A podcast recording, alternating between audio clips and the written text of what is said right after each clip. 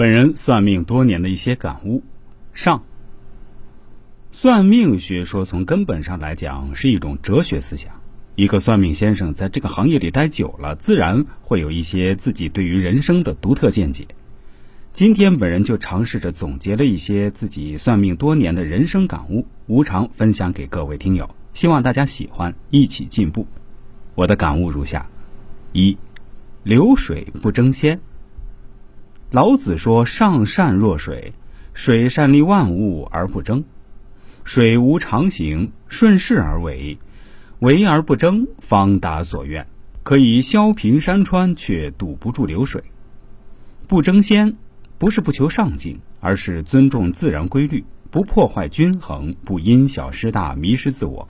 做事不能靠一时性急，而要脚踏实地，就像流水一样，水慢慢的流淌。”他不去争先后，而是在一点一点的积攒自己的力量。到时候有力量了，还在乎什么先后呢？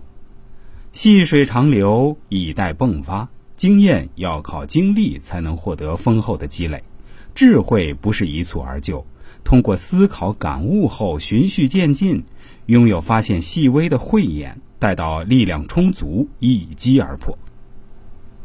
二。事欲深者天机浅。一个人的欲望过多，就会相应的缺少智慧与灵性。玩物丧志，贪欲败身。生活中贪财、贪权、贪色的人，没有不迷失心智的。而迷失心智，正是祸害生命的开始。一个人如果不以事业和修养为重，不懂得节制欲望，随时都会陷入可怕的危机。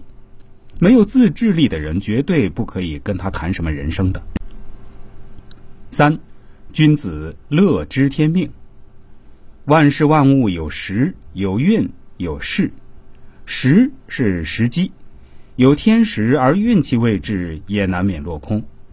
运是天时地利人和的和合，三者没有和合时，运自然不动。运不启动，人也受困。势是势差，势差越大，能量越大，犹如瀑布。这三者合在一起，就统称为命。古人说：“不知命，无以为君子。”知命，首先就是知己命，就是要知道作为一个人，在这个世界上该如何立身处世。其次是知天命，有了人生阅历之后，感悟到天地自然之道，从而能够顺天应命。一个人知命以后，心中没有疑惑，能够坦然接受一切。